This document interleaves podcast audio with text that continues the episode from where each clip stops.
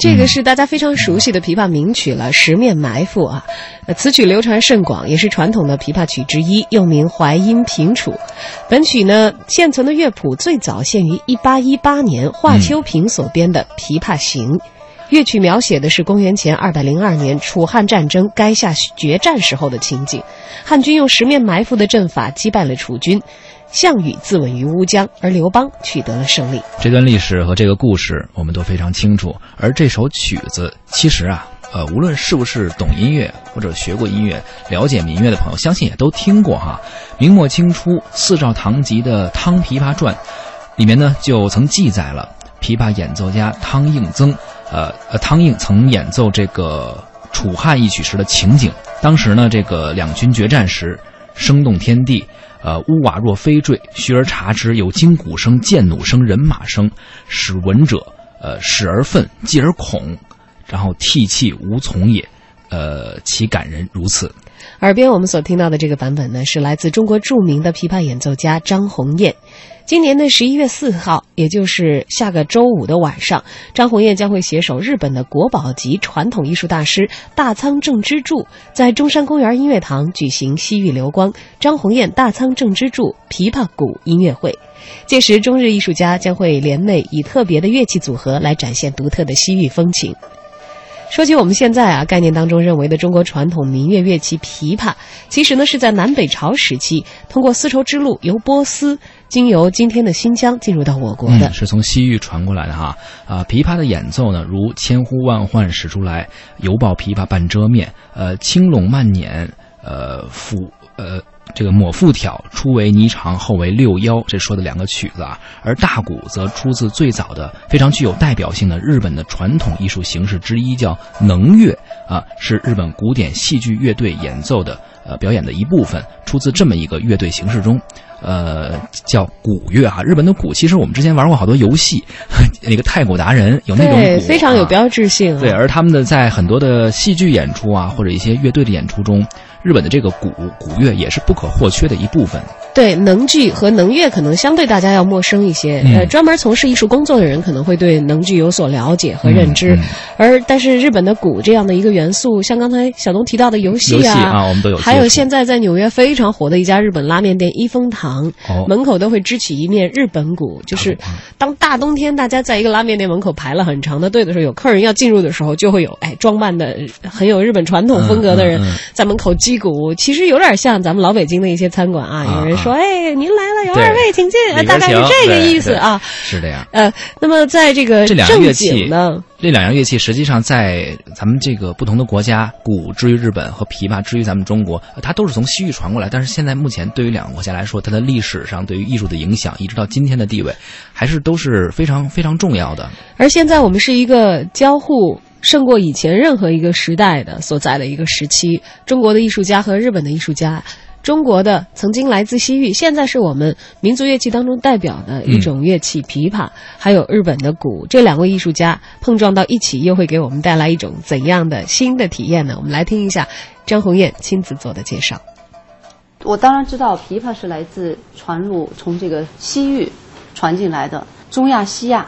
这个古波斯等等，就这一个区域传进来。那么大鼓呢，就是日本的这个大鼓，它也是从这一条线传进来的。所以我们当然有理由相信它是有一种同源性，就来自于这样同源同根的这种一个一个区域，这有一种音乐，它有一个为什么我们叫流光？这个西域流光，跟田青老师在商量这个的时候，他说这个“流”字这里有流传的意思。有流变的意思，还有就是它是一种永世不灭的这样的一种含义在里面。所以你看，流传的东西到到今天，从这一条一直一直走过来，那么分别到了两个国家，它受到的是两种文化的这个熏陶。琵琶是在中国是汉文化的这样的一个熏陶，这个日本的这个鼓。现在的这个鼓，我们这个鼓等于说传到日本之后是一种和文化，是日本的这个文化进行这样的一个长时间的这种熏陶之后，形成了目前我们所能看到的中国的琵琶和现在中国的这个大鼓，能乐里头的大鼓。所以我的好奇心在于说，这个一个同源性的一个东西，走到今天，受到两种文化分别的这个滋养了之后，今天我们可不可以和鸣？就今天，它是否可以放在一起，再度合作？琵琶和鼓两种同宗同源的西域乐器，经过时光的流转，在今天再度相遇和鸣。而说到这种乐器交流的灵感，还来自于张鸿雁和丝绸之路的不解之缘。在最初的时候，一九九二年，我随着那个那一年的那个敦煌艺术节参加那个艺术节，我们就装扮成那个，然后带头就是穿的那个服装，同时演奏那个敦煌研究院从这个壁画上头给复制下来的那一批乐器。声音不能不敢说它有多好，但是它那个形制呢是完全按照这个来的，而且复制了一批。我们有一批演奏家去演奏，而一路走从。呃，从乌鲁木齐，呃，从兰州，一直到一九九二年，对，从兰州一直走到了敦煌，一站一站，就一站走到一个地方，坐一天的大巴，到了一站就演一场，再再走一天演一场，再就一直走到敦煌。所以那一次我就看到了琵琶和鼓，就这两件乐器。当时就觉得这个鼓呢，又像腰鼓，又不像是这腰鼓，又像是朝就是朝鲜的，有时候有的长一点，但它就是这么短的，呃，有绳子这么把它两块板连在一起的。所以我当时就觉得，哎，这两件乐器为什么老在一起？可是我们现在好像没有了这种形式。后来又看到呢，反弹琵琶，包括反弹琵琶的那个那个那个壁画上，它那个经变图。这里有一个反弹琵琶，这里有一个舞蹈的时候，有时候它也是有个鼓。那还有很多的地方。其实今天我们有非遗中心的一个一个一个老师，就是呃也是画家刘畅，他可能一会儿也到，就是他们也收集了很多的琵琶与鼓的这样的一个图像。后来到零二年，那是九二年，零二年我又从乌鲁木齐出发，又坐的大巴。我那是我自己跟着几个专家一起去的，走了整个塔克拉玛干沙漠，一直走到这个喀什那边，再过就是从那边再回来，走到库车，看了科兹尔石窟，看了库木图拉石窟等等这些，在那儿我看到了最早的所谓一个小的这个琵琶，说的史料记载是说我们可能可以看到的最早的传入到中国的那个琵琶，那是在库车。就是古秋瓷国，所以在看到这些的时候呢，心里就总是种下了这一点哈，就是我我一直把它称为我的好奇心，因为我没有特别多的做研究，就是实在没有时间做一个深入的这个研究，但是一个是一种就是感性的东西，它不断的增强这种感性的东西，所以后来前前几年又去敦煌看。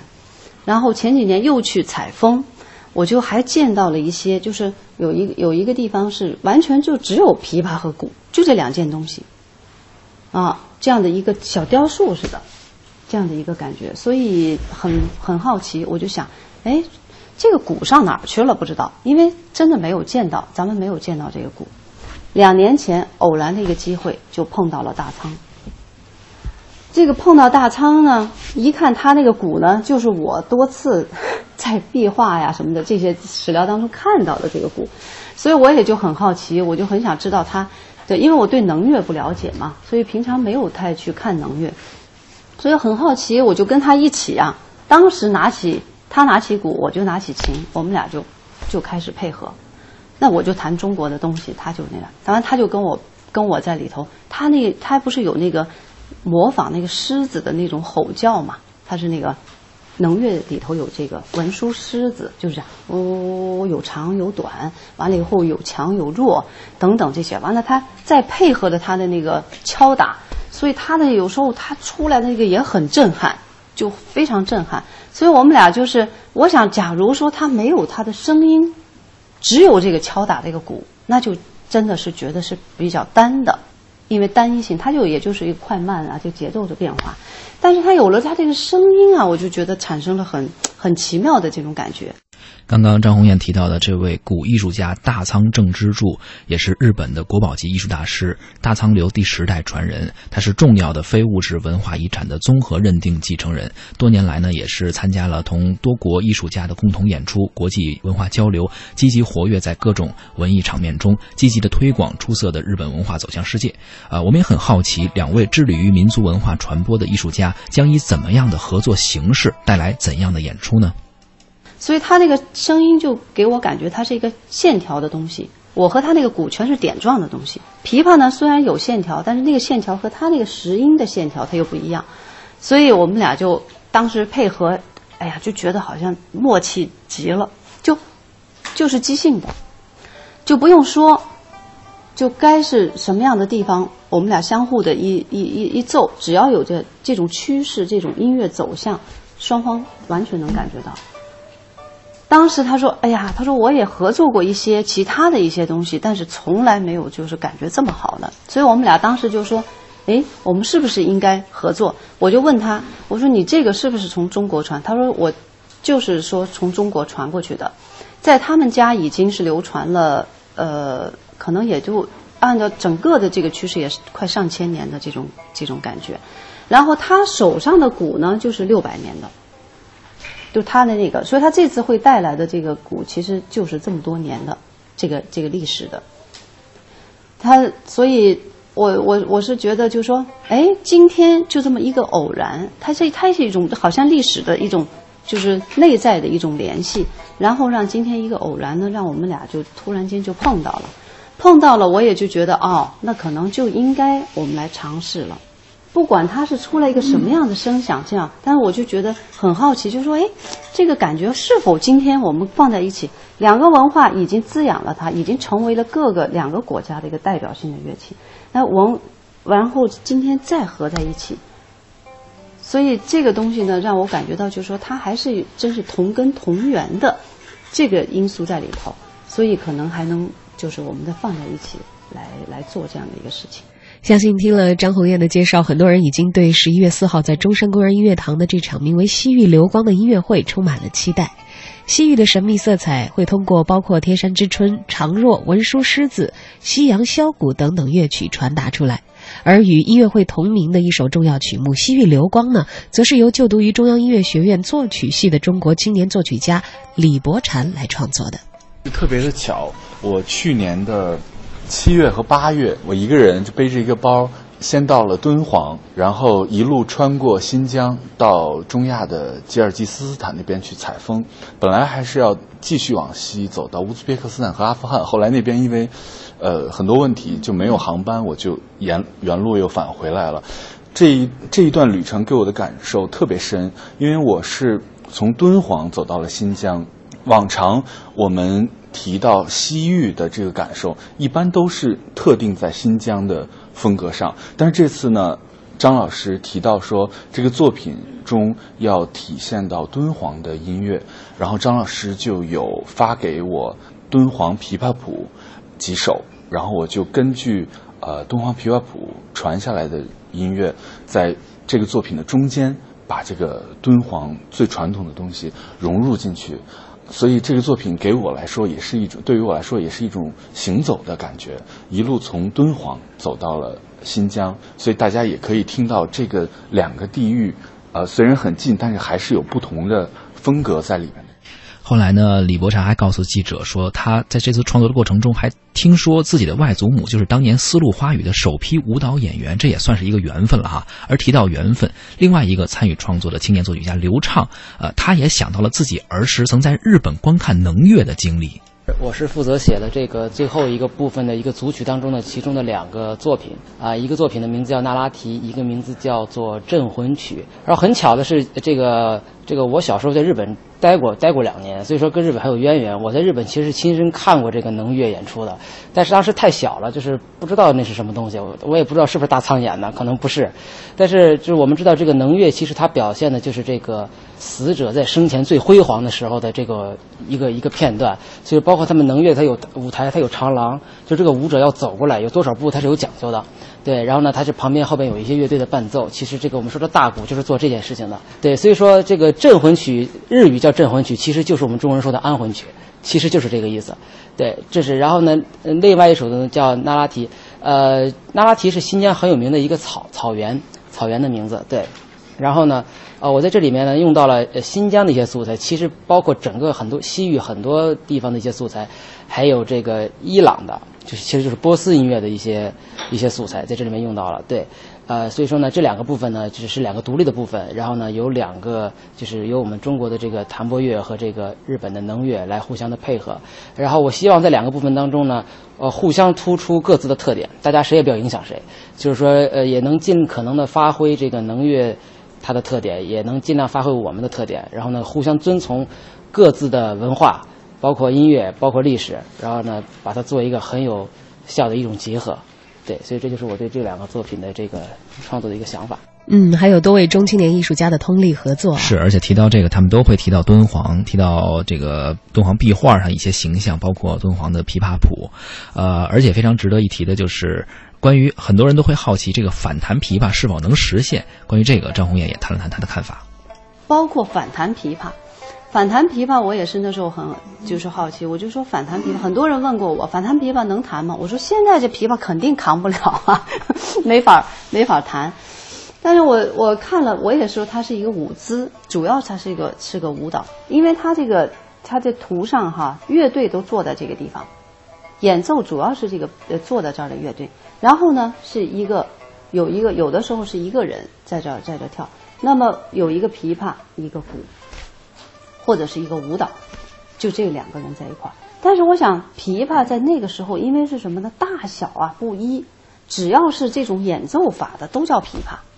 过去只有用拨子演奏嘛，拨子演奏的时候往前就是琵，往回就是琶，所以它就只有这个两个技法。那所有的以这个技法来演奏的，它就都叫琵琶。所以在其实只有呃，仅仅在在这个敦煌壁画上就有五十多种琵琶，有七百多幅画上头有琵琶。所以在这个丝绸之路，可以说就是最具代表性的乐器。这个在所有的这些上头出现最多的这个乐器就是琵琶。所以说，丝绸之路可以说琵琶是这个整个丝绸之路在音乐上的来说，它是个代表。都同时，我也觉得鼓也是，